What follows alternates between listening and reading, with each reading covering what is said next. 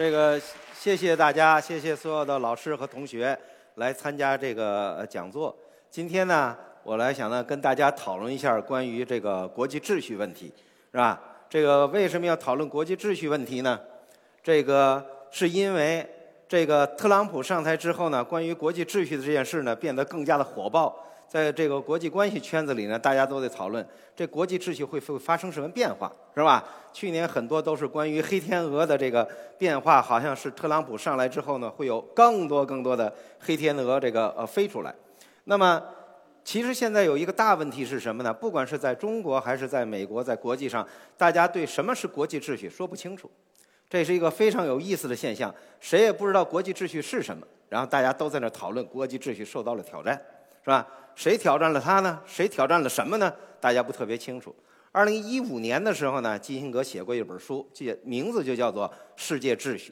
但这本书里头说完了以后呢，大家呢还是不是特别理解这个世界秩序到底向什么方向变化？谁在改变当前的国际秩序？那么，其实我的理解就是说，之所以到目前为止出现这个问题，是因为对什么是国际秩序，大家不特别知道啊。那么大家看，这有两个呃图呃两个图，一个是联合国在开会是吧？大家举手表决，显然很有秩序。这跟台湾的那个议会里边那个呃这什么这个这个呃动手呃动手打架这就不一样，那就没秩序。那么在国际社会讲秩序呢，更重要的秩序标志是什么呢？大家看这头，就是叙利亚的战争，没有战争我们就认为是有秩序，这是一个重要的标志。有战争就是没秩序。比如我们说。第一次世界大战、第二次世界大战都属于就是国际社会的秩序遭到了彻底的破坏，然后呢，战后再恢复国际秩序，就让大家不再打仗，是吧？这样这很很好理解。但是呢，发生一个奇怪的现象就是什么呢？你会不会看到，无论是在我们国家还是在西方媒体，你会发现很多决策者、许多政府官员、许多学者，总是把这个国际体系和国际秩序混着说。那么，我们中国有一个国家的对外关系的一个智库，他们组织了一次关于国际秩序的讨论会。讨论会的结果是什么呢？组织的讨论方得出了一个评论，他说：“现在显然，在国际关系学界，大家对什么是国际秩序和什么是国际体系是混淆的，是不知道这两者有什么区别的，是吧？这最后开了一个会，三十多个专家讨论的结果就是这么结果，不知道这俩俩哪儿不一样。”啊，所以我们要想知道今天的国际秩序往什么方向发展，受到什么挑战，将可能会变成什么样，我们首先得知道国际秩序跟国际体系有什么区别，是吧？大家看呢，从这个图上看得出来，我们做了一个这个比较，国际秩序和国际体系的区别。我们先来说国际秩序，再来说国际体系。那么国际秩序，大家看包括的是主导价值观、制度安排和国际规范，是吧？这国际规范呢，跟国际体系的构成呢，行为体、国际格局和国际规范是不一样的。那么，咱们先说国际秩序。国际秩序是什么呢？这个主导价值观就是你的思想观念。那么，现在的国际秩序的主导价值观是什么呢？就是西方的自由主义。自由主义的核心思想是自由、民主、平等。好了。那么，在这种主导价值观下，制定了一些个规范。什么规范呢？比如说，联合国就是要求，自由是所有国、所有民族有独立的权利，这就是这是自由。第二，说民主，所有的国家要通过民主选举的政府才具有合法性，哪怕是假选、假民主选出来的也行。但是，你如果军事政变通过政变上台的，这就没有合法性。那所以呢，就要进行干涉，这就是为什么加勒比共同体，呃，拉美加勒比共同体他们成立时候就明确规定，在他们的章程，这叫宪章中间明确规定，所有成员国必须对那些个发生军事政变的国家进行军事干涉，是吧？这得干涉，你你这不合法，你以政变形式上台就不合法，就得干涉。那么这个制度安排。那就得有一个制度，谁来负责？有人不遵守规则怎么办呢？就得有制度安排。比如说，最典型的，我们知道联合国有安理会，然后这个制度安排是五常，是吧？常任理事国有否决权，其他国家没有。然后呢，多数的讨论决议由十五个国家的五常加上十个非常任理事国讨论做出决议，来决定怎么做。那么就是说，对违反国际规则的就要进行管理。比如说，当年这个谁，这个这个伊拉克吞并了科威特，好了，联合国做出决议，这是违反了联合国主权国家领土主权不受干涉的原这个原则，就是这个规范。于是呢，组成了多国部队，然后把伊拉克给打回去了，把科威特拯救出来。也就是说，伊拉克破坏了国际秩序，美这个美国呢？就呃，这个谁，这个联合国呢，就组织了军事力量来对他进行惩罚，恢复了秩序，是吧？大家秩序很清楚了。它跟体系这个里边，我想呢，如果更清楚理解，就像我们在学校，我们清华大学呢，能不能有秩序呢？那就是说，我们清华大学有一个主导价值观是什么呢？我们要建立世界一流大学，是个国际化的大学，所以我国际化是我们的一个价值观。在这个价值观下，我们组。制定了很多规范，比如我们连教授的职称的评定提拔都是什么呢？以国际标准为标准。你不能说我有特色，清华特色，按我们标准来，这不行。就是国际最前沿、最先进的标准。那这样呢？你会发现各院系他不听你的，你学校定了规则，各院系说。我就想提拔他，他不符合国际标准，我也想提拔。那怎么办呢？我们就成立一个制度安排，搞了一个常聘委员会。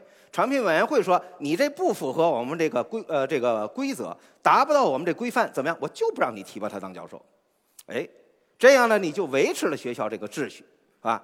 好了，混淆的在哪儿呢？混淆的在这头，大家看，就是国际体系。很多人分不出来国际体系跟国际秩序有什么区别。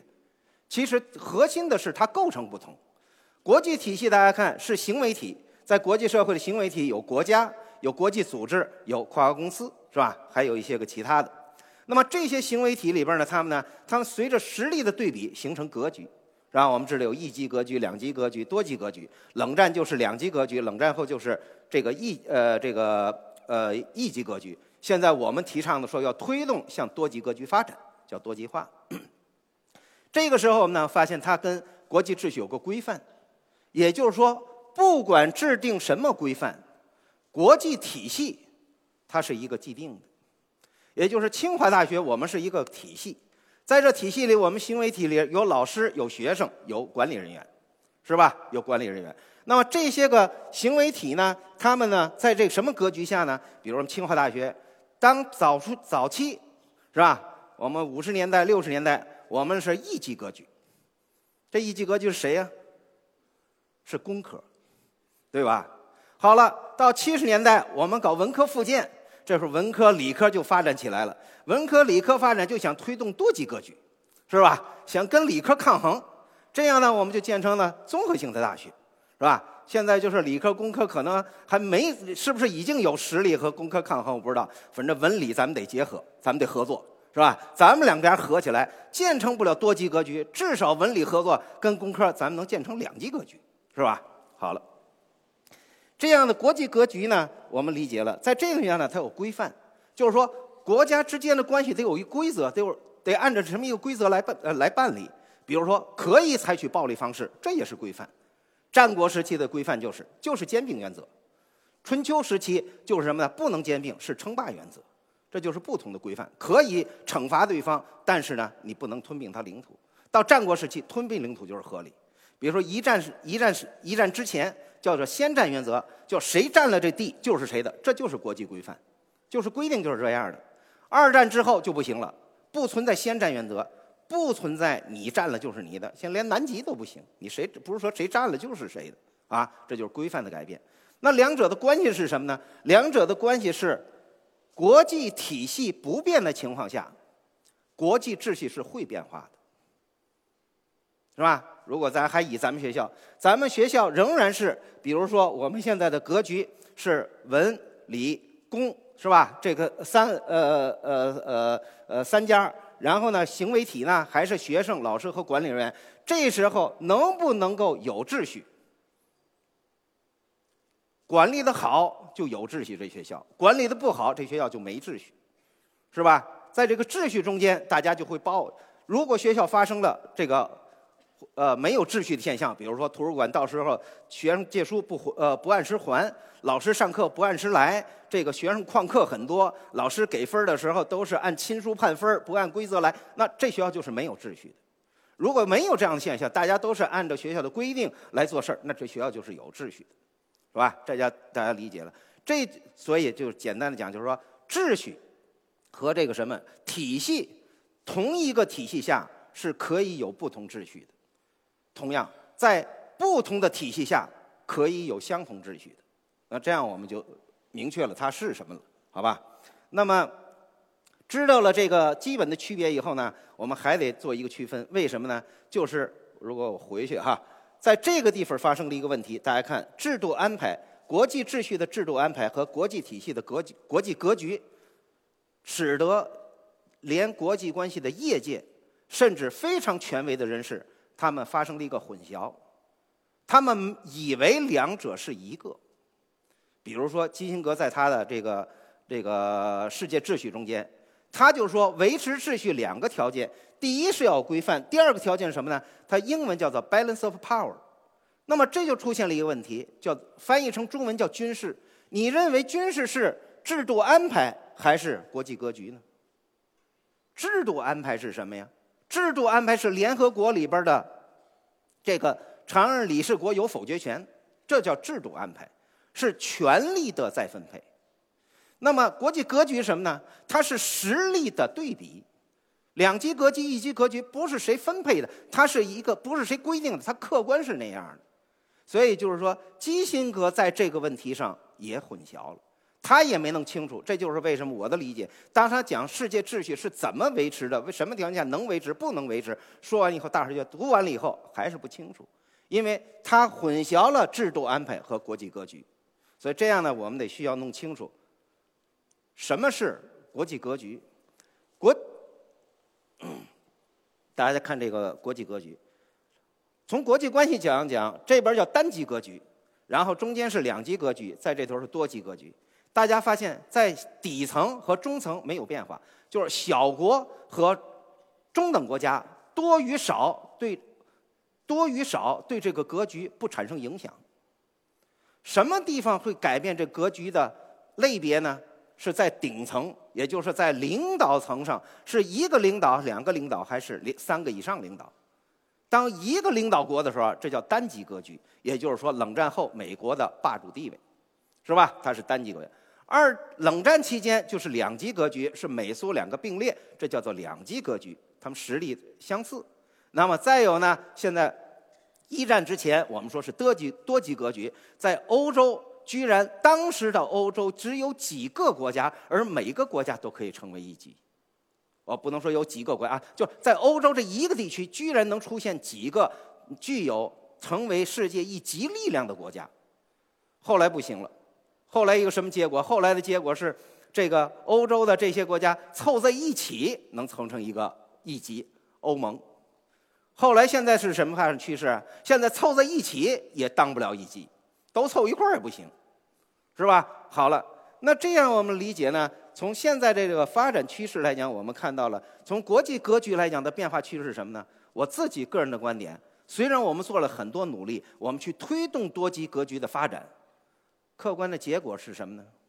是两极格局的趋势，也就是在可见的未来发展起来的两个超级大国，美国仍然是下一个就是中国。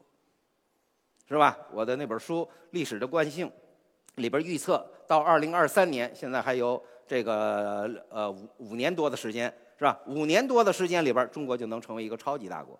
这样那个时候世界上有两个超级大国。好了，那这样呢？我们虽然推动了去多极化，但是遗憾的是什么呢？你推动是欧洲走向衰落，它凑在一起那些国家也成为不了一级，而且我们还没有能力帮助任何国家成为一级。你说咱们能帮着日本成为一级，还是能帮着印度成为一级？咱帮谁都帮不了，帮俄罗斯成为一级，咱没那本事，是吧？客观的结果，它长出来的结果就是什么呢？两极格局的发展趋势。这里我想说什么？就是格局对国际秩序的影响，不是格局本身。大家看，一级格局、两级格局、三级格局，如果格局形成了，都是相对的稳定，在稳定状态下，秩序也是相对稳定的。为什么现在大家讨论的非常多是国际秩序的变化呢？特别是从这个什么，从这个这个这个这个零八年金融危机之后，讨论的越来越多，越来越多。到零五年，基辛格写了一本书，一下就是到了顶峰。特朗普上台，现在更了不得，更把这事儿炒的就更厉害。原因是在国际格局的过渡阶段，就是从一级向两级，从两级向多级，或者从多级向一级，两级向一。在格局的变化过程过渡阶段，是秩序得不到保障的时期。所以，不是一级格局它有利于世世界秩序，还是两级格局、三级格局，不是哪个，而是从一者向另外一者变化的过程中，这个过程阶段就过渡阶段是最不稳定的。比如，咱们所有的工作都是这样：当你一个工作按部就班做的时候，它基本是有序的。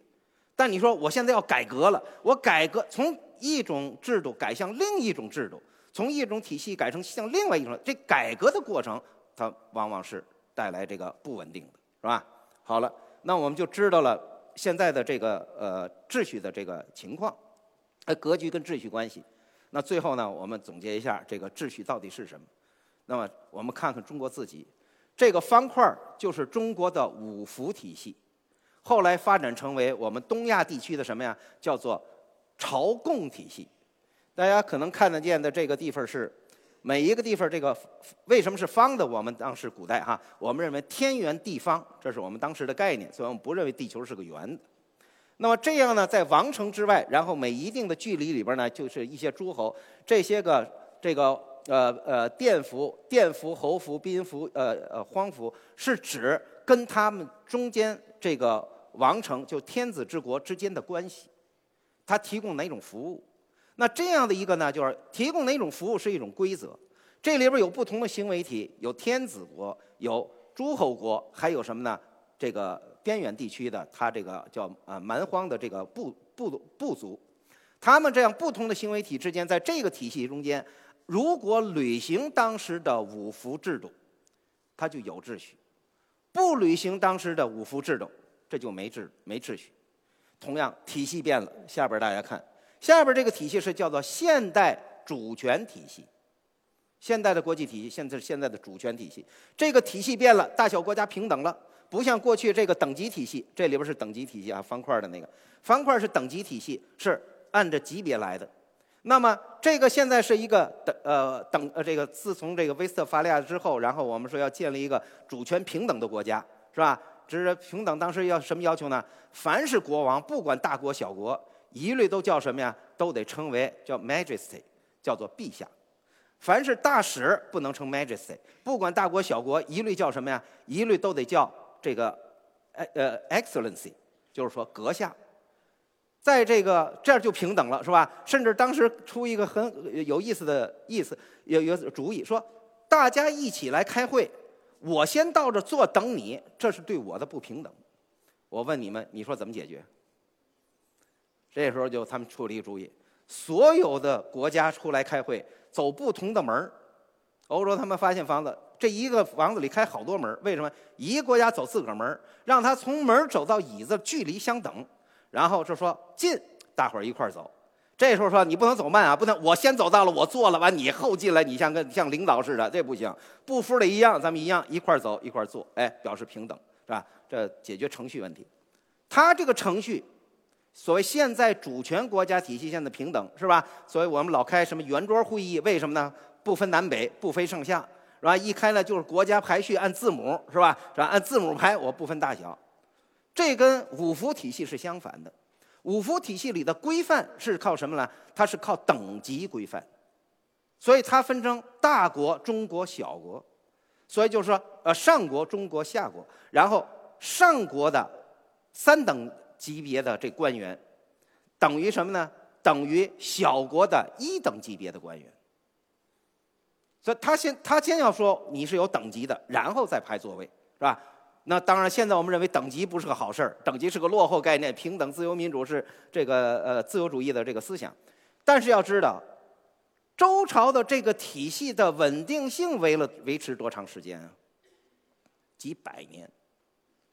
这个搞这个现代民族体系，我是说搞了几百年，是说在这几百年里没有发生体系全体系范围内的战争，不是说他们之间没有吵架、没有打仗，没有不是有这事儿，但是呢，它体系性战争没有。而这个呢，这个主现代主权体系是什么呢？发生过一战、二战，全球范围呢全体系性的战争。也就是说，这个平等并不是平等体系能维持的国际秩序，会比等级体系维持的秩序好。所以，我想跟大家讲的是，就是说，国际体系的不同，不意味着他们就一定秩序就是有的就。那这种体系就有秩序，那种体系没秩序，不一定的，是吧？这样的，我们最后得出这么一个结论，也就是说，在我们清华，不管我们最后的国际格局形成的是文、理、工三这个什么这个三驾马车并驾齐驱，还是仍然继续保持这个什么重新恢复当初的工科一家独大，有没有秩序跟这没有关系，是吧？管理好都有秩序，管理不好都没有秩序。那么现在第一个部分我们讨论完了，第二个部分我们来讨论，就当前的国际秩序为什么发达国家、发展中国家都不满意，都说这个秩序有问题，是吧？特朗普上台为什么使这事情变得更火呢？都说国际秩序是美国主导的国际秩序，美国主导的国际秩序，美国应该满意啊。特朗普说这什么破秩序呀？啊，这这秩序是我们主导的吗？我们主导的，怎么中国成为国全球化的最大受益者呀？我们也不否认。他说我主导的，怎么你受益呀？这这是我主导吗？咱俩谁主导的到底呀？所以他说甭来这套，是吧？什么自由贸易？他说我不搞自由贸易了，我搞公平贸易，是吧？凡是跟我贸易有逆差的国家，我告诉你给钱，不平衡不行，是不是？是什么跟我盟友不盟友的？告诉你交钱，是吧？居然跟默克尔不握手是吧？就是说你欠我钱是吧？这样好了，那我想跟大家说，在这里边大家看了，就是说当前国际秩序不受欢迎，然后很多人以为今天的秩序出了问题，今天秩序面临挑战，就是这个从中国崛起零八年之后，中国崛起加速，让西方国家认为的是中国挑战了这个秩序。其实对国际秩序不满，今天告诉我们，人类自古以来。没有一天，人们对国际秩序满意的。所有人对秩序不满意，这是正常的。我昨天刚看咱们演了个小品，路上堵车，这就没有秩序。然后呢，出租车怨大客车，大客车怨女女司机，完女司机怨出租车，是不是啊？昨天演个小品嘛，都认为秩序是别人破坏的，所有人对这秩序不满意，人。对秩序不满意是天性，是吧？比如在咱们学校，是吧？这个学生就学生就抱怨啊，老师上课不认真备课，然后再抱怨说这个教这什么这个管理人员教课程安排的让我们选课这么困难，是吧？这这个这个水课多，好课这个什么这个这个容量小，呃，报课报不上，哎。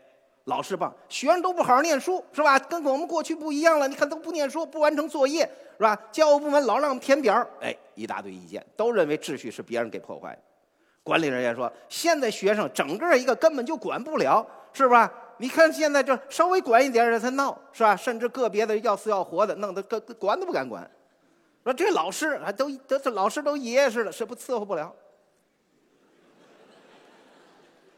所有大学都这样，美国大学也如此，中国大学也如此。这个西班牙大学，你到柬埔寨大学也这样，都互相抱怨。所有人都对秩序不满意，没有人对秩序满意的。为什么呢？秩序要建立在人们对自己约束上。所有人都想，我秩序非常必要。为什么呢？得把那些个除我之外人都管住了，问题不能管我。于是所有人都抱怨秩序。所有人都认为秩序破坏是被别人破坏的，认为秩序没没搞好就是没把别人管好，谁都不说这秩序不好是没把我管好，是吧？国际秩序也一样，看了吗？发达国家、发展中国家，我们看到这儿都抱怨国际秩序。美国提出 “by American”，就是说告诉你们，你们跟我这么多赤字，都是你们破坏了平衡贸易赤字，是吧？都是你们的。这个发展中国家了，什么全球化？停止全球化，就全球全球化带来这些毛病，都是你美国搞全球化带来的。大家记得九十年代初全球化的代名称叫什么呀？美国化。认为美全球化就是美国化，都是美国人搞的，把这个国际秩序搞得非常不好。八十年代那个时候，我们就说要建立国际经济新秩序。发展中国家、南方国家对这秩序不满，发达国家不满。我们要建立自由民主的秩序，都是苏联这个什么东方这个集团搞的，把这秩序给破坏了，是吧？东方说了，帝国主义霸权秩序，这世界是特别好，我们一定要改变，都是美国搞的西方自由主义的霸权，完了欺负全世界。也就是说，对秩序不满意和认为别人破坏秩序，这是在任何层次上都一样的。他不抱怨，那不符合人性，是吧？他不认为是别人破坏的，这不符合规律。好了，那这样我们就知道，看看今天的抱怨，但是每个时期抱怨的情况是不一样的，每个时期抱怨的内容是不一样的。从国际关系里边有个规律是什么呢？国家之间的关系本质不变，国际关系的性质不改，什么改呢？国际关系的内容与形式不断变化。今天人们也抱怨秩序，也对秩序不满，也在闹这个这个国际秩序要要维护要稳定，但是内容和过去不同了。今天抱怨什么呢？全球化，认为全球化带来了。国际国内两个层次的什么呢？两极分化。国际上变成了，就是说，富国越来越富，穷国越来越穷，是吧？我们组织了，去年组织了 G 二零，G 二零非常高兴，非常自豪。你看，我们 G 二零二十个代单位，我们代表多少？我们代表我们占有世界百分之八十以上的 GDP。你二十多个国家，就算欧盟算你多代表四十来个国家，你占了世界百分之八十多的 GDP，那那世界那一百五十多国家怎么办呢？那一百五十多不就不分那个百分之十几吗？而且呢，G 二零所占的世界 GDP 的比重只会越来越大，不是越来越小，是不是？两极分化在国际层面越来越厉害。那如果国际层面大出那发达国家 G 二零满意了。G 二零的成员国也不满意，为什么？G 二零成员国所有国家内部两极分化，所有国家的老百姓都抱怨：你看，这富人越来越富，我们穷人越来越穷。甭管什么制度国家，全是两极分化。那么现在大家看看这个数字，是吧？这是说日本和这个呃，日本和美国。日本二零和一二零一一年比，二零一五年财富向富人集中上升了百分之三，是吧？这个美国是百分之三，它是百分之二的人在日本拥有全国的百分之二十的财富，美国是百分之三的人占有这个国家的，到二零一四年占百分之五十四的财富，而且趋势是美国大家看一一九八九年百分之三的人口占有百分之四十四点八的财富。到二零零七年就百分之五十一点八的财富，到二零一三年就百分之五十这个四点四的财富。特朗普上台一定加剧两极分化，只能更快。他现在非常明确啊，要减资本税，从百分之三十五的税减到百分之十五。也就是说，你在华尔街那个地区，你在华尔街去买炒股票，原你不用多挣，你挣的跟过去一样多，你就比过去多挣了多少？多挣百分之二十，少交百分之二十税啊！这就是为什么我最近听说中国大量的企业是吧，都想什么呢？在中国搞什么实体产业，挣几个钱呢？利润率连十都过不去，全想上华尔街去投资。那投资多来钱？光一个税一项就减去百分之二十，我那这挣钱不太容易了吗？是吧？但是美国股市是活了。美国股市火了，就这国家两极分化就会差了吗？股市是富人在那挣钱，所以只能是两极分化更加严重。它是积累财富，不会促进发展。我们也曾经有过这么一个阶段，中我们两极分化问题也很严重，是吧？那么大家这样理解了，就是说这个两两极分化在国际和国内两个层面。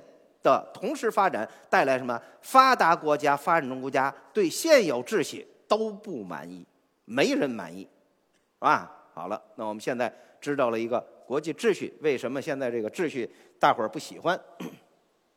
那么最后就是一个解释。那么看到的现象是在这个发展中国家，咱们不说了，他因为大家说我们比你们穷，那我当然得抱怨这秩序。那么这发达国家里边表现的就是大家看是反移民、反全球化，这个英国的退欧以及这个反建制主义。这是这些个力量的发展，都是在发达国家，也就是说制定国际秩序规则的国家，他们国家里边的人开始不满意了，他们对他们制定的这个规则不满意，对制就建立的这个秩序不满意。那么这个大家看，这个是呃中间那句话，就是反这个什么反全球化的这个标志，特别反这世呃世贸组织。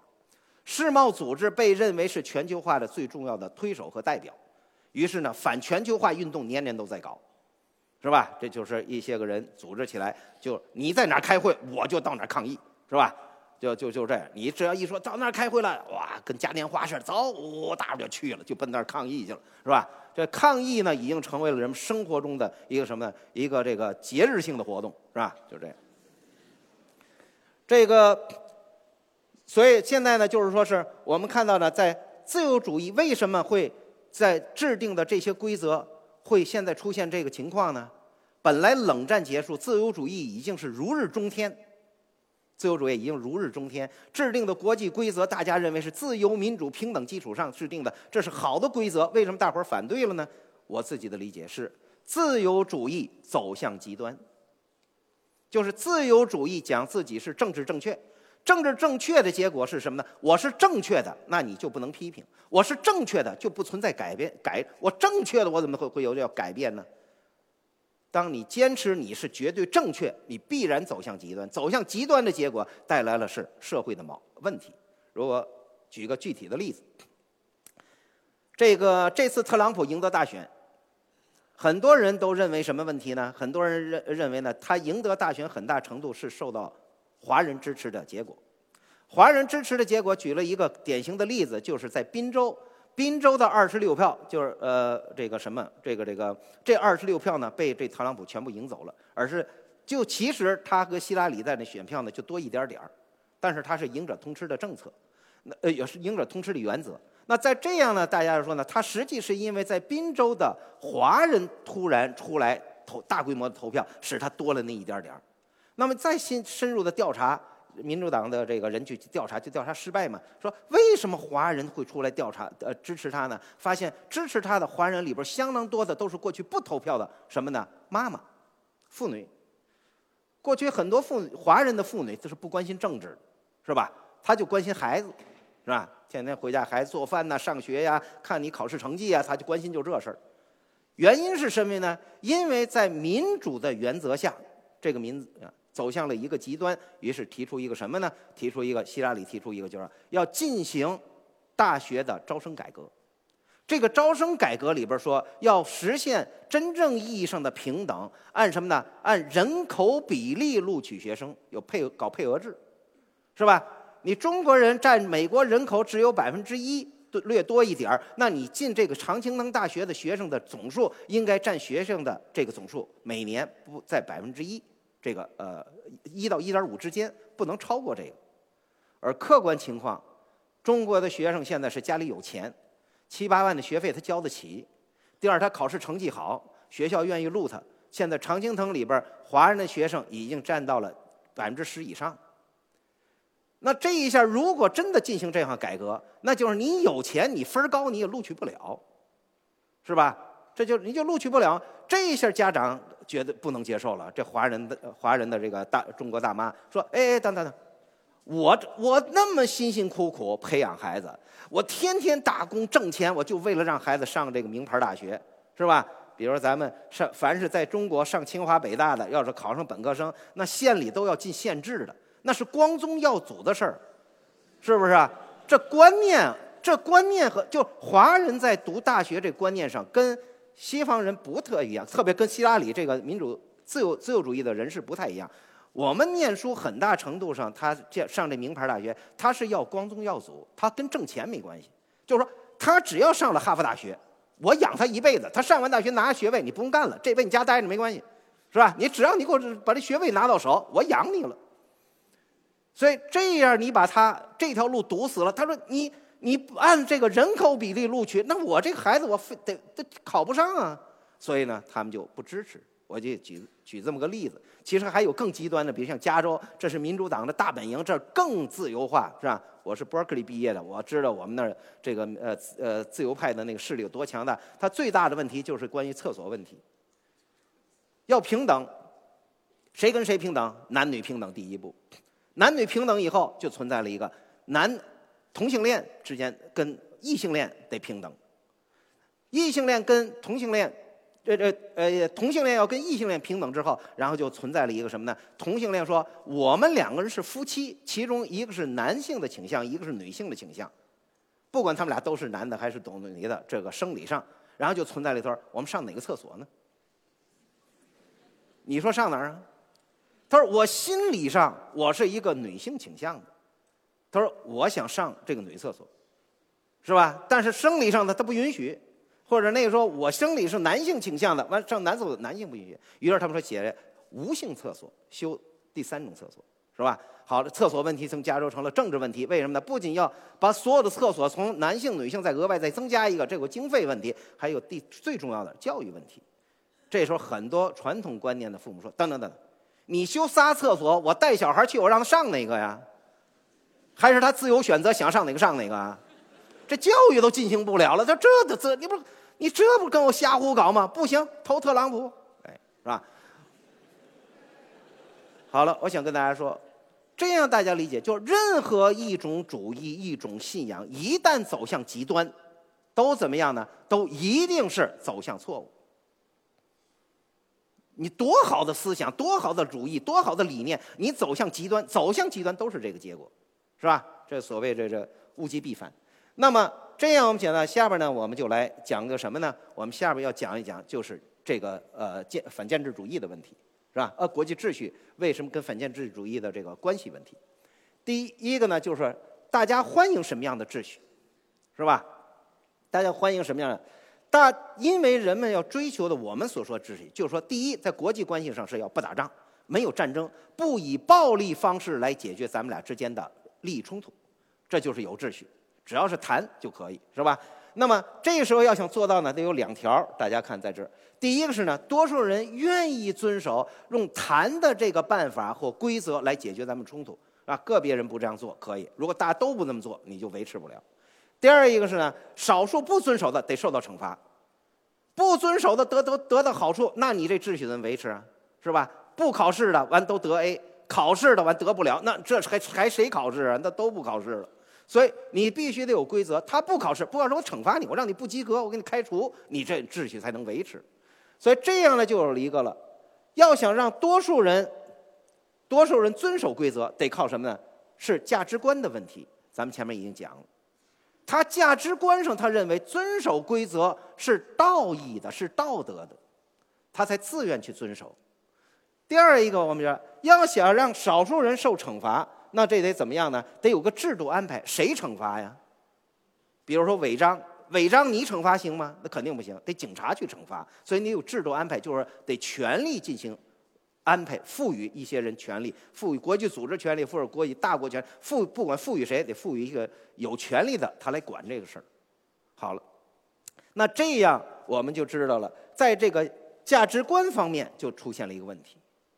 自由主义的价值观走向极端之后，然后呢，在西方国家内部遭受了挑战，就是反建制主义开始起来了。反建制主义的观念是反对自由主义的价值观，只要他反对这种观念，他观念变化了，他就不愿执行，是不是？他就认为你这做法是错的。比如我知道我们有很多同学观念和我认识不一样，他说：“凭什么这教授给学生考试？”为什么不调过来？为什么为什么不能学生给老师考试呢？是吧？你们听说这不瞎扯吗？文化大革命就是这样的。我就是不许老师给学生考试。我碰上一个意大利的一个呃呃教师，一个大学老师，在坦桑尼亚，我就呃不是在赞比亚，然后他呢原来是一个共产主义者，我们就聊。他说：“你们文化大革命的时候，我们认为你们做的绝对正确。为什么？你们开天辟地，创造了人类的历史。为什么呢？是教授不学生不再考试了，这是人类历史的创造啊。”他说：“后来我们才知道，哦，这这不是什么好事儿是吧？以前他们欧洲当时很多学校学生搞罢工，就是要求学校取消考试，是吧？我在 Berkeley 时候，那个学生罢。”课虽然罢课没有闹到就取消考试，就要求说你考试太多是吧？这个资格考试，博士生资格考试要求从三门改成两门是吧？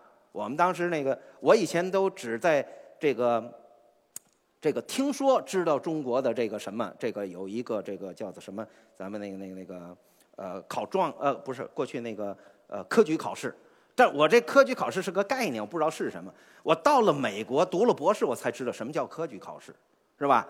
然后呢，我我们到了我在 Berkeley，我们资格考试跟咱们这不太一样。我们那资格考试是说呢，把你搁在一个屋子，这屋子这钥匙得锁上，你在屋里是不能出来的。上厕所你打电话给你开门你去，是吧？当时呢就是说是你拿手写也可以，手写的完了复印，然后你拿回去再去拿计算机把它打清楚了再改。完了你改到哪儿得标出来，得跟你那写的得一呃呃不一样的地方你得标出来。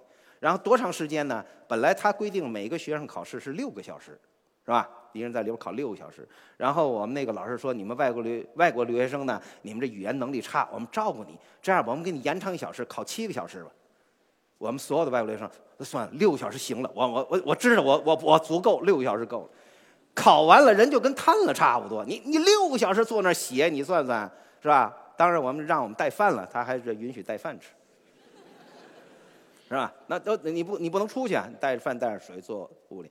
然后我到了这个南京去看了那个贡院，我才知道，哎呦，我才知道为什么这个伯克利那么考。我说肯定他们派人去南京看过那贡院，这科举考试那是怎么设计的，是吧？完了这么整我们。那么我现在想，是因为有这个制度安排，你有多数人愿意执行，你才能做得到。现在出现了问题，建反建制一出主义出来之后，西方国家很多国家不愿意执行由西方国家按自由主义制定的国际规范。特朗普说什么自由贸易啊？我退出了 T T P P，我不搞，我不跟你们搞这个。什么全球共同责任来这个减减排呀，解解决气候问题，我不参加你们这个东西。美国是西方国家的老大。是领导国，这领导现在说我不遵守，不打算遵守这规则。领导带头不遵守，你说这秩序你还维持得下去吗？当然了，领导说我也不是一个带头啊，是吧？你看第一个干的不是英国吗？先从欧盟退出来了，是吧？什么放弃主权啊？这主权我们曾经被批评，中国人坚持主权观念是个落后。自由主义讲人权要高于主权，要主权干什么？你看我们欧洲国家，我们主权全让渡给欧盟了，我们都不要。你们不知道，当初欧欧洲的这个呃欧盟的老百姓那那种那种优越感，你看我们，哎呀，我们思想观念是进步的，你们是落后的，你们还维护主权，我们全不要了。一个二零零八年金融危机让他们看到什么结果？没有主权，没有主权你就摆脱不了金融危机。没有金融主权，没有货币主权，你印不了货，不能超发货币，超发不了货币你就救不了自个儿，是吧？就这么个结果。好了，那么。中国，我们维护了主权。二零零八年金融危机之后，我们是第一个印票子，印票子我们就第一个从这危机中呃跳出来了，是吧？美国是第二个开始超发货币，完第二个跳出来的。德国那挡着就不让印欧元，就不让谁也别出来，结果把希腊整的，希腊想印他印不了，为什么？他没有权利印货币，他货币主权已经丧失了。好了，那这样我们就知道了，今天的秩序其实之所以不受欢迎，并不是这个秩序过去受欢迎。是过去西方发达国家的人，多数人还愿有那个价值观，还和自由主义保持一致，愿意执行那规范。而现在是他们开始不愿意了，所以这事变得显得不满意的人特别多了，对吧？只不过是显得特别多。好了，下面我们来讨论哪些个因素在改变国际秩序呢？我们已经讲了，就西方国内里内部这关系变的呃观念变化，其实不仅是。这个呃反建制主义在发达国家，还有一个外部因素，那就是什么呢？刚才我们讲了国际格局，就国际格局在变化，这就是中国的崛起。这就是为什么在零六年之前，重点的讨论都是在讨论中国崛起对国际秩序的挑战，而到了零七年开始，在讨论国际秩序，讨论中国崛起对国际秩序挑战的几乎没有，说很少，绝大多数开始讨论的是这个呃反建制主义，是吧？西方发达国家自己内部。那我们来看看，第一个就是反建制主义。这次国际秩序的变化，在发达国家内部的这个兴起，大家看这个哈。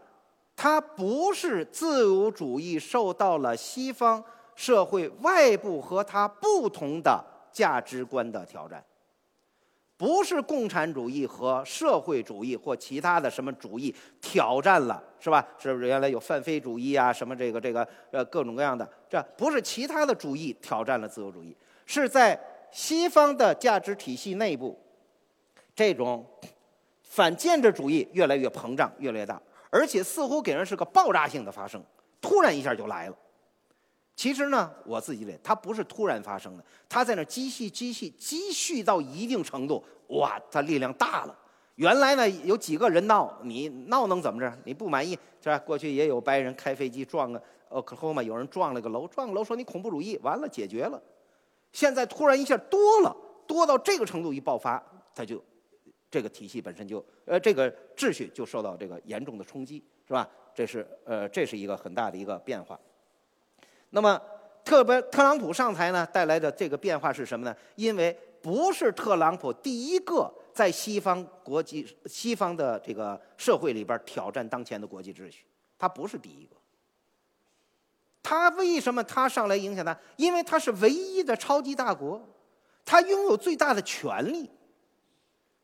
原先英国退出也带来了很大的影响，但这个影响就在欧洲，它超越不了欧洲这个地区，是吧？苏格兰闹，苏格兰再闹，顶多就超出不了英国。就是说，这些个反建制主义的思潮其实已经有几年了，但是他们由于是在别的国家里边没掌权，所以产生的影响是非常有限。这时候，一个最有权的国家的最高领导人突然他反了，他这一反，大伙儿认为哇，这个事儿变了，这国际秩序受不了了，是吧？他是实力大决定，他并不是说是这个在他之前就没有。所以你们其实看到，这个特朗普并不是一个这个非常孤立的、很少见的政治领导人。现在有这种观点，其实不是，是吧？就我自己个人的观点来讲，我觉得从执政风格特点上来讲，就什么？先咱们先说什么叫反建制主义？三个基本特征：第一，反对社会精英，就是说认为你们这些精英，特别是这个呃知名的这些个这个知识分子，你们的观念是跟老百姓不接地气的，是吧？刚才我姐举了个例子，就是说关于教育改革，你们说那平等，根本不知道我们老百姓想的是什么。然后第二一点呢，反什么？反对官僚主义。用咱们的话讲，他们叫反的反对现行体制，就是说你不能什么事儿都这些个技术官僚们决定，是吧？凭什么你们就说怎么地，这国家就怎么地呀？是吧？他们不反，就是你们那的都是技术呃技术官僚那一套，根本不是不符合我们老百姓的需要。第三一个是什么呢？第三一个就是说，采取激烈手段，快速改变社会。他们如果说我不采取激烈的手段，是温和的手段，渐进的、慢慢的、一点点改革，也没有他。他要求是迅速改变。比如说，这个英国就说，英国那头咱们退出，不从欧盟退出来了，不参加了，啊，他就是很激烈的手段。特朗普说，把难民全驱逐，是吧？一千一千多万全给驱逐走，是吧？有人说的这这不行啊，你驱逐走了，这个有问题啊。原来规定十四岁以上的，一十岁以下的不能驱逐啊。是吧？你把他父母驱逐走了，那些小孩怎么办啊？从人道主义角度讲，从自由主义的人权高于主权，这些孩子你得保护啊。特朗普是什么办法呢？他说那还不好办吗？跟爹妈一块走，都走，啊，这你不就是不让他分开吗？都走，完了，是吧？后来当然了，美国的这个国内建制派抵制他，从原来要把一千万多万都驱逐，后来改成了是只驱逐犯罪的。后来从犯罪的里边呃驱逐成那个严重犯罪的，一点点在降。但是不管怎么样，他们是想通过。激烈的手段来怎么样呢？修这这个呃呃改变这个社会，甚至提出要修墙，现在上来也没修成。当时有人问你修墙，你拿什么修啊？他说墨西哥出钱，让墨西哥出钱修墙。你看，好了，人说就算墨西哥出钱，谁修啊？他说那不是找中国，中国好几百年前就修了长城了，中国修墙能力绝对世界第一，是吧？好了，就是这些个事，这都他说的是吧？这个这些事儿，他就是用极端的手段来改变社会，是吧？什么叫做主义？主义是一种信仰。什么是信仰啊？信仰都是说他提供一种社会改革方案，他认为这种改革方案是最好的。然后呢，如果这种改革方案是激烈的，我们管它什么？叫激进主义。是吧？甭管你是左的、是右的、是中，任何一种，他只要是强调采取激烈的手段来进呃提供一个这个迅速改变社会的一个社会方案，我们都认为它叫激进主义，是吧？实际核心就是激进的结果。那么现在我们看到的就是说是美国这个超级大国对由美国主导建立的国际秩序开始进行挑战，所以这个秩序就开始晃荡了，有点维持不住了，是吧？好了。那么第二个因素呢？刚才我讲了，实际中国崛起很重要。咱们前面也讲了，是国中国崛起不是影响了价值观的变化。咱们中国现在咱们提的价值观，就官方提倡的价值观是二十四个字，是吧？这不我也背不下来。现在这个岁数大了，是吧？你我估计你们高考时候应该能背下来，是吧？这个。这个二十四个字呢，显然你想用这个二十四个字，现在来替代西方的自由、民主、平等这个价值观，现在做不到，是吧？好像自由、民主、平等在我们二十四个字里也有，是吧？它在其中的。好了，那这样我想说什么呢？我想说是中国对国际秩序的影响是通过格国际格局改变产生的影响。还真不是说我们改主动的要去改变它，是客观国际格局的变化必然影响什么呢？影响权力分配。就是说，你实力地位上来了，实力国际格局的对比发生变化了，向两极发展了，这时候怎么样呢？权力就得再分配了。所以我们说到建立国际新秩序，叫什么呢？这叫做国际权力再分配。它跟全球化的区别是，呃，全球治理的区别是什么呢？全球治理这叫做国际责任再分配，这是两件事儿，是吧？比如说，为什么气候变化就叫做全球治理？那就是说，哎，你得少减，你得呃减少排放，你得减少排放，你得减少排放，每个人都要减少排放，承担责任，不是说给你权利。这就为什么全球治理没人爱干，都愿意建立国际新秩序？为什么呢？想通过建立国际新秩序，然后增加自己的权利，就是这个。比如最典型的例子就是小布呃老布什，冷战一结束，苏联解体了，老布什说：“我是唯一超级大国了，不是俩超级大国了，我们得建立国际新秩序，权力得向我集中啊！原来那种权力两分的那不行，不能不能再这样了。一样，中国崛起以后，我们也有要求，就是国际权力得增加。大家看，我们在世界银行，我们有给原先的占世界银行的股份。”这个不管用，百分之二点七七，到改革后我们增长到了四点二二。这个 MF，我们从原先的占三点八零六，到现在改革之后占六点零呃七幺，权力增加的不多，但是是上升趋势。权力是什么？权力就是零和关系，是吧？你有我就没有，我有你就没有，你增加一点我就得减少一点，是吧？那这样大家看，在这个权力中间谁减少呢？日。日本减少，在这世界银行是日本减少，德国减少，法国减少，这个这个英国减少。国际货币基金的改革也是这个结果。那谁没变呢？是这个美国没变，美国没变，中国增呃增加，其他那几个国家减少。当然，相应还有增加的是印度增加了一点儿，这个谁？这个俄罗斯增加了一点儿，他们增加的更少，就一点点儿。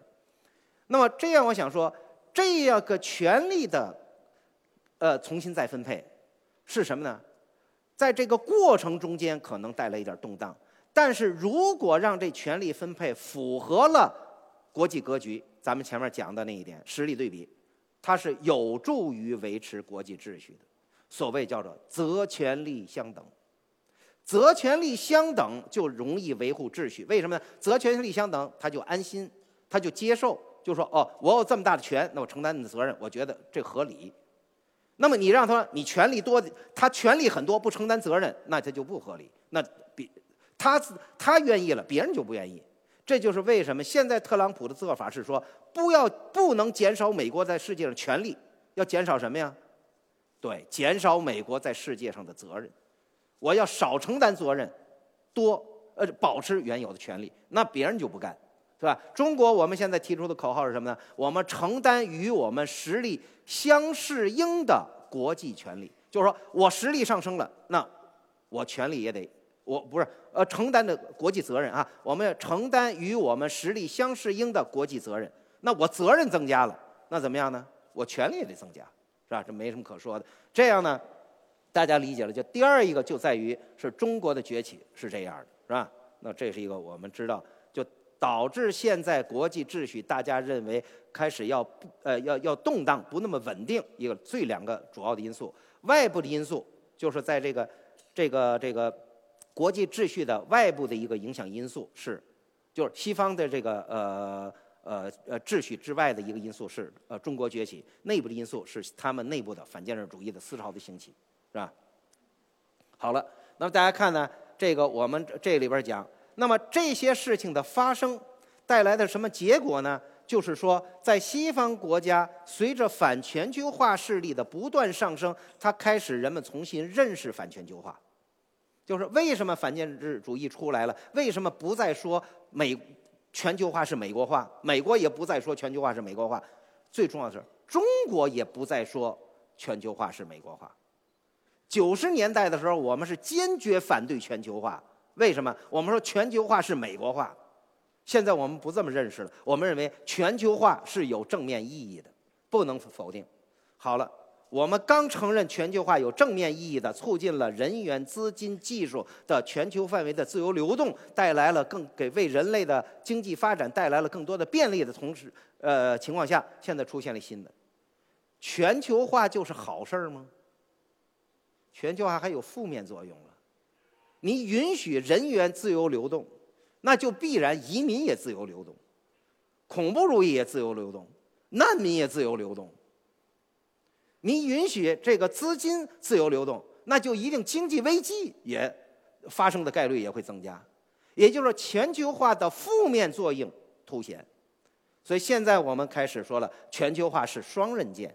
有正面的作用，有负面作用。现在是全球化的负面作用日益凸显，也就是说，在我们看到经济全球化的同时，出现了什么呢？恐怖主义全球化、污染全球化、贩这个贩毒全球化、走私全球化、这个什么疾病全球化，就是你不想要的全全球化日益发展。你想要的全球化给你带来的好处，你似乎觉得这个全球化带来的这点好处还顶不上它带来的这个伤害。于是出现了一个叫什么呢？叫逆全球化发展。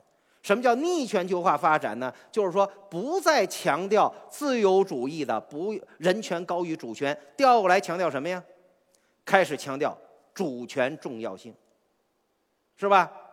本来像美国这个这个西方国家一直冷战后支持什么呢？支持通过民族自决。等到乌克兰真投票，全民公投决定。脱离乌克兰，美国说不不行，要维护国家领土主权完整。这你怎么能违背主权原则呢？哎，他现在不讲这个呃人权高于主权了。在欧洲也是一样。为什么英国脱欧带带来这么大影响啊？一个很重要的一点就是说，大家看到收回主权会怎么样啊？能够更好的保护自己。也就是说，当没有危机的时候，我要不要主权不觉得有什么重要，是吧？等危机来了再说，发现这个集体如果不能救你，你还得靠自己。所以我不认为现在的所谓的逆全球化，就是说更多的收回国家主权是一种退步。就像我们国家经历的，曾经我们从农民是个体，农民这这个自己种自己的地，完了搞了互助组，后来又搞了合作社，再后来搞了人民公社，开始吃大锅饭。大锅饭吃完的结果，你发现并不是吃。搞了，放弃了土地的产权之后，然后你的日子会过得更好。你发现这个危机来了，吃不上饭。于是这时候呢，小岗村开始搞了，我们别了，我们还是退回去，自己我们搞承包那个呃包产到户。包产到户在中国发农业发展进程中是一个具有重大正面意义的事件。同样，今天英国退出欧盟，到底是正面事件、负面事件，我不知道，我还不能做这判断。但是现在显然是西方国家原来是在提倡大家通过区域化来共同应对全球化危机的这种自由主义的观念开始弱化。人们说了，我还是退出来，我要回主权，我开始怎么样？我自保，我用自己的金融主权、货币主权，在危机的情况下，我自己救自己。我这次。在这匈牙利开会，居然我没想到，一个希腊，一个西班牙，一个是这个谁，这个这个这个呃比利时的三个经济学家在那儿开会讨论，他们那个小组讨论讨论什么呢？居然讨论的是如何结束欧元。欧元才成才才统一搞欧元才多少年？然后他们提出一个建议，说能不能这样，欧元继续做共同货币，每个国家重新恢复自己的民族货币。然后这样，你旅游时候呢，拿你共同货币，你就不用换了，省点事儿，是吧？但是有一个人就说你这做不到，你金融货币，呃，货币主权一定和什么呢？财政主权得一致，你两分是不可以的，你这是做不到的。所以现在他们的至于怎么着，我不太懂，是吧？但是我听了我一下，我都没想到这个欧盟这欧元才搞了这才几年，是吧？当年这个普罗迪找我去的时候，你们知道有多自豪？他找了我，找了一个印度的一个专家去开会，到他是这个欧盟的主席，他特自豪说说，你看我们这样话说，当年你们秦始皇是靠暴力实现的货通币，我们是通过和平民主方式实现的，呃，建立的欧元。他说当初啊，他是呃我们一个总理跟他谈的时候。对他那个表示怀疑，你欧元能建成吗？他很惨，你看我们建成了，还没用暴力。但是他当时想不到发展趋势，像今天的欧元开始又要走向结束，是吧？好了，那我想说的就是说，全球化实际是这负面作用的发展，使得什么呢？使得西方国家的反建制主义的思潮就发展起来了，是吧？这是一个。那么最后，咱们谈一下今后这个国际秩序的走向，它会向什么方向发展，是吧？咱们，那么首先是我们看到呢，它不，它在是在一个体系内，这个体系内的一个变化是从冷战后的一级格局开始向我自己认为两极格局发展。这个国际格局的变化，当然会使得这个秩序也开始有所改变。全球化的负面作用将怎么样呢？将进一步上升。现在还看不到有一个力量能出来，来让全球化的正面作用继续放大，而使负面作用压抑住。大家都意识到这一点了。所以现在呢，当美国说要退出全球化，全世界把眼光投向中国，说你是世界第二大国，你现在是应该你来接过美国的这个棒，你来领导世界把这全球化搞好，是吧？现在呢，这事儿呢，我们有点犹豫。为什么呢？美国那个实力如果搞不好，咱们这实力咱们领导得了吗？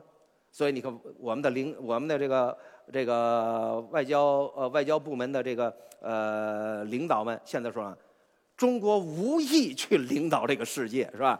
这当领导不是这么容易的事儿，是吧？你不管当大领导、小领导，你要知道，当领导是要承担责任的，承担责任是需要能力的，是吧？当官儿，当官儿也得学呀！你不练，不练，你官儿也当不好。这玩意儿都是学出来的，是吧？你们之所以是学霸，靠什么？不就是靠你们题海战术练出来的吗？你做多少题呀，你才能成学霸，是吧？当官儿也是一样，你得当无数的呃时间去当那官儿，你才能练成。中国是一个，我们现在还没，自从鸦片战争之后，我们没当过这世界最大领导，咱们还现不会，是吧？这是大问题。那么，美国面临的问题是，特朗普在的期间肯定是减少承担国际责任，那这样的结果也是个负面作用。最后一个就是我的预测是，现有的国际规范会越来越多的得不到执行，越来越多的国家它不执行这规范了，不执行这规范。比如说，过去如果谁违反了自由贸易原则，你可以去惩罚他，美国带头说咱们对他进行制裁。现在美国违反。谁制裁得了啊？伊拉克吞并科威特，美国可以组织多国部队对他进行惩罚。美国要吞并一个国家，谁有能力组织多国部队惩罚美国呀？你惩罚不了他。你没有那样的力量。维持秩序，维持秩序是要有力量才能维持的，没秩序怎么维持？这就为什么马路上的那红绿灯的秩序得靠警察来维持，校园里的安全秩序我们得靠保安，是不是？你没不是保安你就不行啊，你那头不是警察就不行啊，你得有得有权利。警察背后上，警察背后是国家机器，国家机器背后是枪杆子，是吧？我们保安也是一样，只不过就是没带枪，但是他有个棍儿，这也很厉害。嗯，所以。这样大家看呢，今后的趋势非常明显，就是说，在国目前的国际秩序显然已经发生一个大家感觉到中东地区的国际秩序现在可能是一个不太好状态，进一步的发展就是更加不好，标志是更多的军事冲突和战争，不会是更少。美国作为霸权入侵这国家带来战争，美国。不做霸权了，这个地区退出去，这战争会更多。就是他进来了带来战争，他走了会带来新的战争，是吧？他就是这样的一个结果。那么分离主义会进一步发展，是吧？现在已经这个苏格兰说了，苏格兰说了，你英国退出这个欧盟，既然你启动了，那我明年启动全民公投，我退出这个谁？退出英国，是吧？我跟你分离。那么现在分离主义在我们国家面临最大的问题，就是台湾的分离主义。那从蔡英文上台执政到现在，我们看到的趋势是分离主义势力在不断发展，啊，不是在台湾分离主义不断发展，我们甚至在香港，从过去没有分离主义，出现了港独，出现了分离主义，不是在中国分离主义势力在发展，在世界上越来越多国家里边会看到分离主义势力不断发展。为什么？当国际秩序不稳定的时候，就给分裂提供了机会。对吧？所谓就你混水才能摸鱼啊！你都是稳定的，不乱不乱哪来机会？乱才有机会。所以现在呢，分离主义是在发展，而且我们看到历史的基本趋势，从一九四五年联合国有五十一个会员国，到现在有一百四十九个会员国，大趋势是还有新的会员国会加入。这些新的会员国从哪儿来呢？就是通过分离主义，从现有的会员国那些个国家里边分裂出来，然后就成新会员国了，是吧？就是这个我们看到是这么个趋势。另外一个就是核扩散和反导机制，这两个东西现在是看来是越来越不是控制住了，是越来越控制不住了，是吧？我们眼前面临的这个什么？呃，朝鲜半岛问题和这个朝鲜的呃核计划和这个谁韩国的这个呃这个萨德反导系统的部署，从现在看，基本上你是阻止不了。朝鲜的核问题不是说没人想阻止，是吧？联合国安理会有这么多决议，现在是全世界的合在一起，大家共同努力，就是阻止不了。所以这样大家理解了，就是说很多事情不是说你想建立个秩序你就建立得了的，你制定个规则核不扩散规则就大家都执行的，这不是那么简单的事儿。这也就是为什么我们现在提出来，对中国来讲，我们是什么？对国际秩序的态度是我们既是维护者，还是什么呢？还是改革者？是吧？一句话，现有的秩序，就我的理解，想维持完全不变，这是百分之百做不到。下一个秩序会比现在这个秩序更稳定还是更不稳定？现在没人知道，只是我们努力去争取。在这个过程中间，在即使下一个秩序稳定的秩序建立建成之前，这过渡阶段肯定是个不稳定的过程，是吧？所以就是说呢，如果今年再有一些什么黑天鹅事件，你说的这本身就是不出不是意外事件，对吧？它就是正常。其实去年的黑天鹅只不过积累到那儿，是吧？好了。那么，贸经济方面，经济领域的秩序现在面临最大挑战就是贸易保护主义。贸易保护主义为什么呢？是因为美国带头要搞贸易保护主义，是吧？他就是特朗普的政策改变了，改变了自由主义的自由贸易这个基本原则。现在要求大家，你跟我有贸易赤字了，都得平衡。是吧？所以这样的一来呢，你他使用贸易保护手段，他对别国家的进口进行这个呃，对这个美国的这个出口进行制裁，那你想反报复措施会不发生吗？会发生，是吧？现在大家担心中美之间会不会爆发？因为中美是世界上第一和第二大贸易国，这两个国家如果进行贸易战，那影响的世界会非常的大。那么，即使中国跟美国之间不发生，不意味着美国跟别的国家不发生。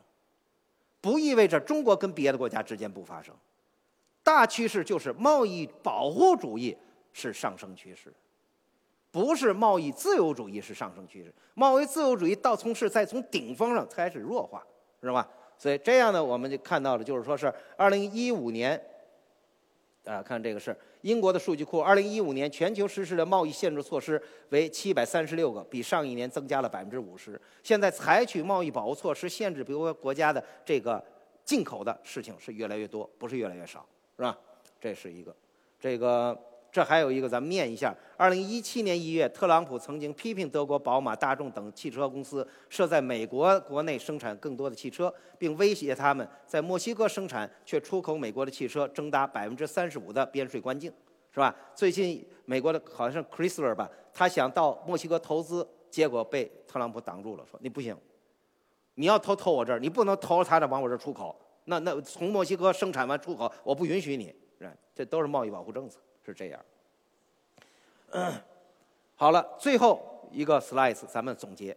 那么现在的一个发展趋势是什么呢？就是开始自由主义的弱化，不是仅仅面临反建制主义的挑战。反建制主义只是众多思潮中一个什么呢？在西方国家正在上升强劲的思潮，还有其他的思潮。这个这个什么呃，伊斯兰原教旨主义已经很长时间了，一直在挑战自由主义的思潮。说，所以就说呢，有许多不同的价值观、意识形态现在都在挑战自由主义。这些价值观之间实际也是相互可能是矛盾的，是对立的。但是呢，不管是什么样，它表现为极端主义是一个趋势。这是我们大家最担心的，因为思想上一旦走向极端。就必然带来行为上的极端，行为上的极端就必然导致国际秩序遭到破坏，是吧？所以就是说，这就是为什么从思想上面，大家现在在讲我们怎么要理性的来应对这些个问题，不能采取极端的手段，采呃呃过激的做法。那么极端思呃思潮的涌现，那么是什么？是呢？什么对秩序的不满？这时候要求的是什么呢？很多人希望国际社会进行合作。我自己的理解，国际社会在思潮方面合作不了，就是每个国家的那种思潮，就既定的文化下产生的那种极端主义思潮是不一样的。你怎么进行国际合作呀？我的理解是是什么呢？是各国政府意识到极端主义思潮在自己本国的发展对自己是不利的，你得他是感觉到我不能让极端主义思想在我们国家。不断的发展，然后各国政府采取措施抑制本国的极端主义。要想抑制本国的极端主义思潮发展，政府必须说，政府必须自己首先防止采取极端性的政策，采取极端的主义的思潮。也就是说，我自己的，要政府要避免提倡政治正确，因为政治正确这四个概念是什么呢？是说没有错误，不允许批评。不允许这种思想就是绝对正确、无条件的正确，在任何条件下我都都呃都不错。这就是政治正确在西方带来的反建制主义的反弹。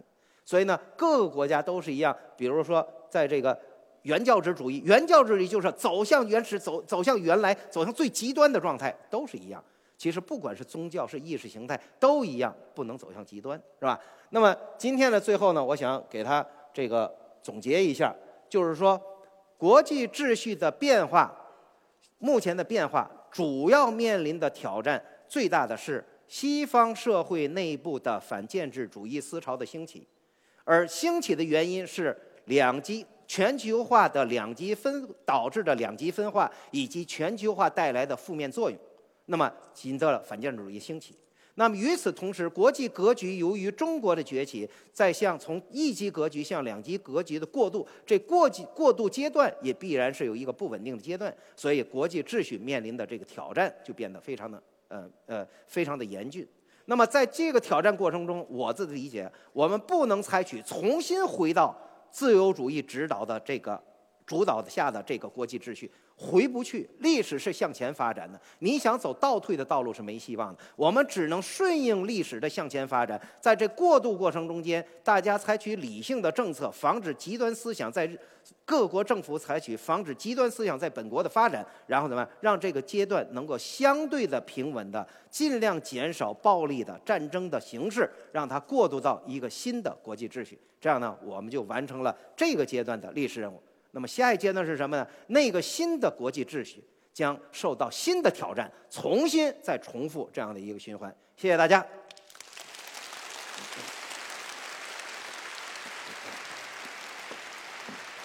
谢谢杨老师，请杨老师留步。哎，大家好，我是今天人文清华讲坛的助教徐佳，非常感谢严老师今天的精彩演讲。谢谢谢谢在刚刚过去的一个多小时里啊，我们接触到了很多宏大的观念，例如国际秩序、反建制主义，以及呃未来国际秩序的一个变化趋势。我觉得大家一定也发现了，严老师啊最奇特的地方就是能把这些非常宏大的观念，能够用一种非常通俗易懂的方式来讲解给大家。那么刚刚就在严老师这个演讲的过程中呢，我们的微信后台也收集到了同学们提出的许多问题。现在呢，我们从中啊选取了几个问题，来请严老师给他们作答。好，第一个问题，您在几年前啊就预测过英国会脱欧。三月二十九日，英国呢将正式启动脱欧程序。请问未来的英国和欧洲关系如何？欧洲还会是世界的中心吗？这个啊，杨老师稍等一下，我们先请这个提问题的同学来起立示意一下。呃，好请我们的工作人员送上这个严老师的签名书籍。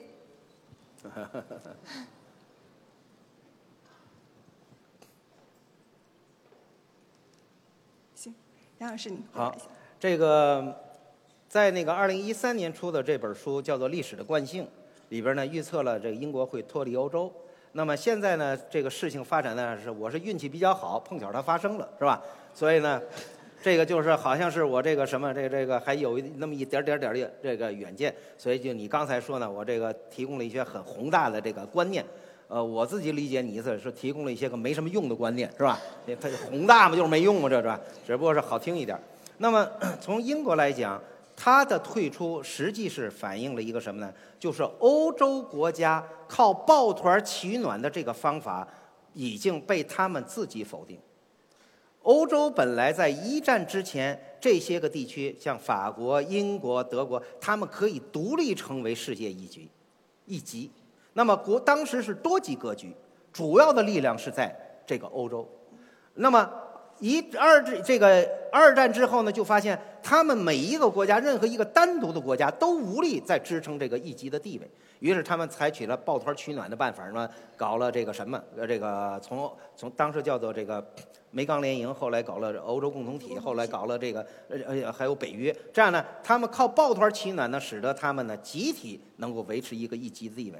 现在他们发现呢，这个也维持不下去了。而且最大的问题是，它不但是抱团取暖，原来解决集体对外的矛盾，他们说我们解决不了。现在是抱团凑一块解决咱们内部的矛盾，这能力也没有了。于是，所以呢，就更加分裂，都开始要搞单干。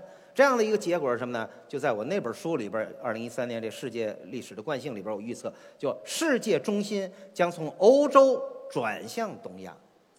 东亚这个地区将来不但有中国，就现在目前已经有了世界第二、第三大经济体，再加上这个谁，再加上这个这个呃韩国、东盟凑在一起，这个 GDP 已经超过了欧洲。那么这个不但是一个经济上超过了，这地区的国防开支超过了欧洲。这个地区将来越多越多的东西会超过欧洲，使我只感觉就是说，我们将在这个中国带领东亚，不是带领，就中中国和东亚国家的这个发展，将成为世界远远领先于欧洲的一个地区。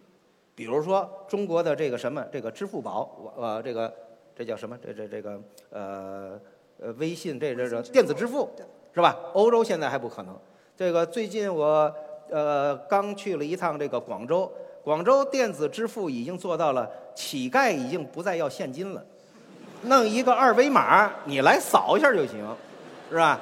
这个一般人都讲我这个你乞丐都是电子支付了，这这个欧洲跟我们还得起起码我估计二他的他到乞丐电子支付还得有一段才能赶上，是吧？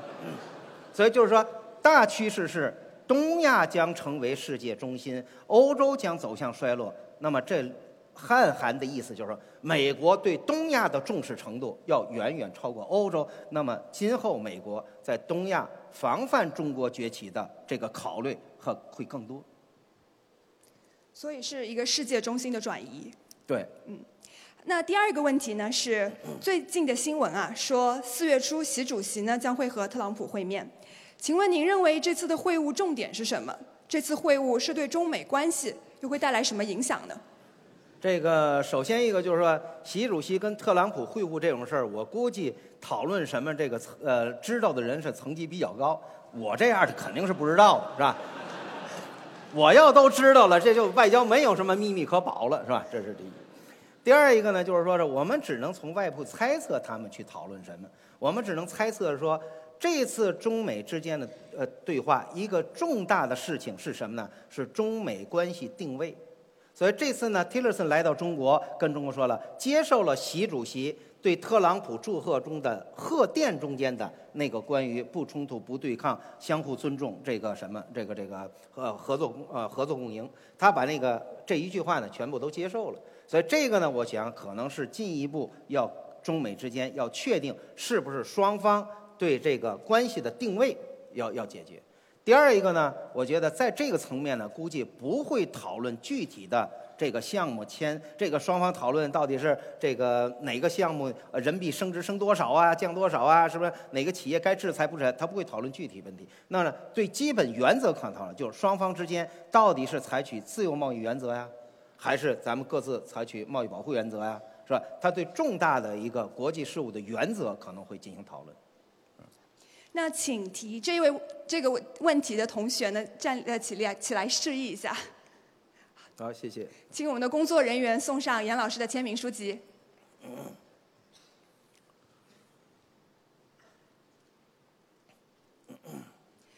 那第三个问题呢是，您在世界权力的转移中，将领导人呢分为了无为、守成、进取和争斗四种类型。请问您认为这一代的领导人是属于哪一种类型呢？为什么？我觉得你问这问题，其实答案已经在里边儿。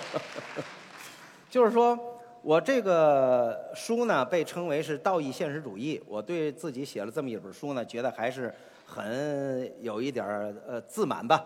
这个自满的原因在于什么呢？就是说是，呃，能够提出一个理论被呃国际的学界同仁认可，给他们这名字不是我给，是他们给了这个这个理论的一个名字。我觉得这个还是比较少有的，像中国学者提出一个国际关系的理论，然后西方学者给他一个名字，这是还是不太常见的事儿。所以我觉得，呃，自己还有点儿呃比较自满。那么在这个里边呢，我这个研究本身就是问了一个问题。就是中国按照自由主义的价值观、西方的标准，是一个处处不如美国的国家，对吧？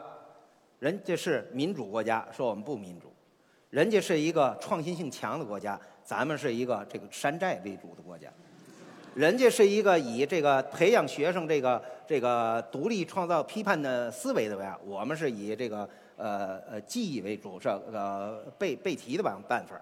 然后呢，我们这个什么？我们在这个这个电影上呢，我们就是说这电影拍的不好看，不像这个美国人家好莱坞的电影这个呃演的这么好。西方认为美国的软实力强，也远远比我们强大，是吧？美国有五十这个五十个五十多个盟友，我们现在只有这巴基斯坦一个。哎，其实这个很出现了一个奇怪的历史现象是什么？如果我们按照每一个构成国家的每一个领域，每个领域都不如美国，那应该是拉大差距，不应该是缩小差距。怎么会出现了中国跟美国综合实力是一个缩小差距呢？这个趋势呢？这没道理呀！每个因素都不如它，那你你怎么就把这个国家综合实力给缩小了呢？所以这个呢，是从一个崛起国是怎么缩小跟这个主导国之间的这个差距的这个 puzzle 这个呃疑问入手的。然后呢，通过研究呢，借鉴了中国古代的思想，就是特别是管子和荀子的思想。管子有一个说法叫“这个国大而政小者，国亦小；国小而政大者，国亦随之。这也是道义现实主义借鉴的最主要思想，就是说，一个国家政治领导如果强，这个国家就能够怎么样呢？他们就能够由小国变成大国，变成弱国变成强国。一个国家它的政治领导如果弱，它怎么样呢？它就会从强国变成弱小国，是吧？那么这样呢，用其实没什么。我是在东北生活，我半拉东北人。东北我们有说法叫做什么？兵熊熊一个，将熊熊一窝，是吧？所以咱们清华行就是靠的学校的领导，也是是吧？这样呢，你就能够理解了。他就是说，我是解释，就中国之所以能够赶上美国，是我们有一个北比美国强的领导，否则的话，我们不可能缩小差距。那么这个领导强强在哪儿呢？你总是说哪儿强啊？你比他胳膊粗腿长啊？你哪儿比人家强啊？那么我们找来就是就是一点核心就是改革。过去三十年你会看到的，就是说我们的历届领导，我们这个党的这个提供的这一是个集体领导。这个集体领导提供的，很多人误以为我这个理论讲的是个人领导，不是的。我非常明确讲的，领导都是集体领导。任何一个国家，就是纳粹德国，他也是个集体领导。你看照片都是希特勒得跟他的那些个官员们一起商量这场仗怎么打，军队往哪部署，他得集体领导。就是说是个集体领导，这个集体领导它是什么呢？它是一个改革开放的领导，开放决定了我们的新呃正确性，就是说跟世界进行比较，我们发现哦这点不如人家，我们向人学习；那点不如人家，我们向人学习。哎，我们有优势，我们就把它发扬。然后改革什么呢？就不断的使我们有缺陷的地方进行改正，然后纠正自己向前发展。那这样的一个改革就是什么呢？就是领导集体的改革方向、改革决心和改革能力。这三者加在一起，决定了这个国家就能够有了这三条，那么这个国家就是个强领导，这国家就发展了。你比如说，举个例子，像奥巴马，奥巴马改革意愿很强，没有改革能力，所以他推不下去，是吧？所以从这意义上来讲，就是说，你说我们国家的什么领导呢？我就觉得他是一个改革型的领导，是吧？所以四种都不是。啊不不，四种里边我讲了一个进取型，进取型就是后不是我把这个进取型把它具体化，就。人家说了，从这个理论建设来讲呢，你得操作化。他就是说，你不能给我概念，我说什么这个，呃，无为型、守成型、这个进取型和争斗型。他说你标准什么？你呃，你说他什么型就什么型，你有个标准。那我标准就是说，我就以他在改革上面的这个政策、外部的这个现象作为判断他性质的标准。那么就是说，你不改革什么都不干的，那你就是无为。是吧？你是改革速度很小很慢的，这就是保守；你能够改革、坚持正确的方向，而且力度比较大的，这就是进取。那那种是瞎改，跟人家这个不管方向是反方向的，甚至倒退的也在做的，这就是什么？这就是呃争斗型。所以这样呢，我就是从改革的政策这个外部现象来到到作为标志来衡量你的性质，也就像我这个改革的这个东西像个温度计来衡量这个温度的高与低。那么到了零度，我告诉你，现在就你现在变成固体了，是吧？就水你就变成固体了，这意思。那请提这个问题的同学起立示意一下，请我们的工作人员送上严老师的签名书籍。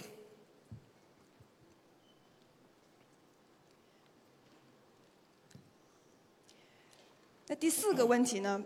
严老师，您刚刚也提到了，就是从我们古代的一个学者的这个言论里来。汲取思想。那么，您认为中国的传统文化将在中国参与现有国际秩序以及构建符合自身利益的国际秩序中有怎样的体现呢？这个从中国古代的思想呢，荀子有一个特别好的思想，他认为啊，这个不同的国际领导，他们的性质不同，会导致整个国际秩序不同。那他提出了三个类型，他就是说是叫王霸强，他提了三种。然后我在他基础上呢，也使他现代化，我就提了四种。就是王权、霸权，这个呃呃昏庸政呃昏庸的领导和就是昏权吧，然后再加上这个强权，这样呢，我搞了四个类型，这四个类型里边的领世界领导，他对这个国际秩序的影响是不一样的。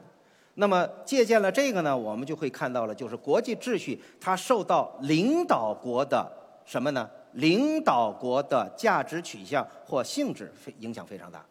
刚才咱们前面讲了，为什么现在大家对国际秩序担心骤然的又大规模上升？是因为发现这个领导国美国这个秩序领导国它的价值取向发生了改变，不再是原先的自由主义的价值取向了，是吧？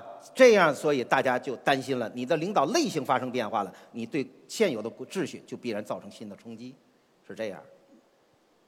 那请提这个问题的同学起立示意一下，请工作人员送上书籍。那么最后一个问题，在未来，中国有没有可能改变不结盟政策，以适应国际形势的变化呢？我呢是呃这个问题有点儿这个什么，让我有点儿这个什么，这个这个不太觉得有点儿呃很丢面子是吧？是，这个我呢就是认为国际形势发生变化了，最主要的是中国的国际地位发生变化了。我们在一九八二年采取了不结盟政策，是吧？我觉得当时是非常正确的。从原先的结盟政策转向不结盟政策，在一九八二年，当时制定这个政策的原因是在两极格局下，在两极格局下，我们不是其中任何一极，我们在这个两极格局下，我们是一个中等国家，在这个条件下，我们采取这个什么不结盟政策，给我们国家的利益带来了很多的好处，维护了我们的利益。那今天形势发生了一个变化，在这即将到来的两极格局里边，会出现什么呢？我们是在这个两极格局中间的一极。你是两极格中的两极格局中的一极，和你是两极格中的不是一极，你地位的变化决定你的政策的变化。如果咱们举个例子，你如果是在班上你不是班长，你可以跟别人去争这个三毫升；你在班上是这个班长，你就不好意思去跟人别人争这三毫升。你至少表面上你得说，哎，你你们我我给你们提供机会，让你们当三毫升，是吧？你是这样，中国今天一样。当你成为两极中的一极的时候，你再去采取过去两极格局下普通国家的政策，你不是呃对别人怎么样，是不利于维护你自己的利益。所以我们现在看到的是，就是中央提出来了，我们在建设中，就是外交政策中间，我们提出一个新概念，叫做战略支柱国家。那我自己理解就是，我们需要有盟友式的这样的国家，呃，这样这样的关系。所以这就是为什么我们称巴巴基斯坦是吧？各强总理称那叫做什么铁巴铁铁哥们儿。我们需要铁哥们儿，我们现在就是铁哥们儿太少。那么中央到目前为止，就我的理解，我们还没下决心放弃不结盟政策。不结盟政策仍然是现在外交政策的指导原则。那么我自己认为，放弃对我们的。呃，好处更大。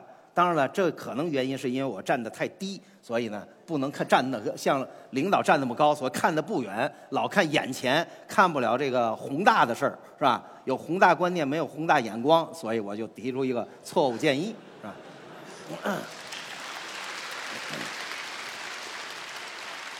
那么，请提这个问题的同学起立示意一下。